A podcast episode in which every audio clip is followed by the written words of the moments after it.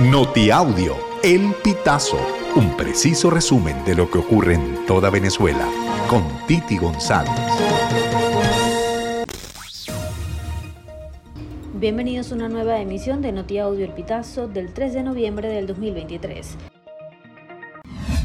La Corte Internacional de Justicia de La Haya convocó audiencia para el 14 de noviembre sobre la disputa territorial entre Guyana y Venezuela sobre la región del Esequibo.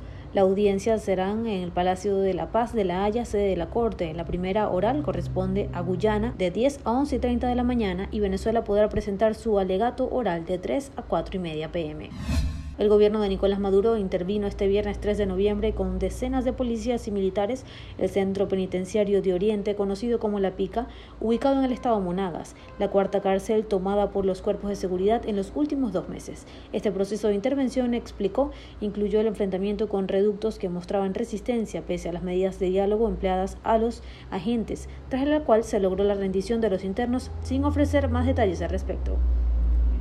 Francisco Castro, miembro del equipo técnico de la Comisión Nacional de Primaria, recibió una citación para comparecer hoy mismo a las dos y media de la tarde en calidad de investigado a la sede principal del Ministerio Público en Parque Carabobo, Caracas. Es parte del texto que publica esta tarde 3 de noviembre la Comisión de Primaria en la red social X. Tarek William Saab anunció en rueda de prensa el martes 26 el inicio de una investigación por usurpación de funciones del poder electoral, fraude, legitimación de capitales, entre otras calificaciones de delitos. Saab afirmó sin presentar pruebas que se habían cometido ilícitos durante este proceso electoral interno de la oposición. Al menos 15 femicidios se registraron en septiembre en Venezuela, según la organización no gubernamental Utopics, que, totaliza en 154 el número de víctimas fatales de la violencia machista en el país durante los tres primeros trimestres del 2023. Ya se contabilizan 154 femicidios a escala nacional, que se reseñaron en los medios de comunicación, dijo la ONG en su último boletín. Recuerda que se trata de un subregistro, por lo que el total de casos puede ser mayor. El Comité para la Protección de Periodistas reveló este jueves 2 de noviembre que al menos 36 periodistas, reporteros, fotógrafos y demás trabajadores de la prensa habían muerto en bombardeos israelíes en la franja de Gaza desde el estallido de la guerra, el 7 de octubre, tras el letal ataque de militares de Hamas en territorio de Israel que causó más de 1.400 muertos y 200 rehenes a manos de grupos terroristas.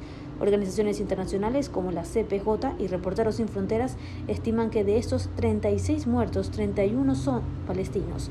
No podemos ignorar el nivel de muertes de periodistas en Gaza, dijo el secretario general de la RSF, Christopher Deloy, a la revista estadounidense Time.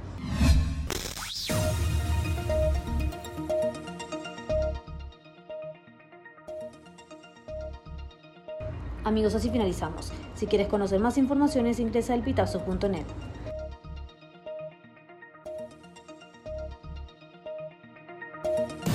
Estas informaciones puedes ampliarlas en nuestra página web, elpitazo.net. También recibimos tus denuncias vía SMS o WhatsApp a través del 0414-230-2934.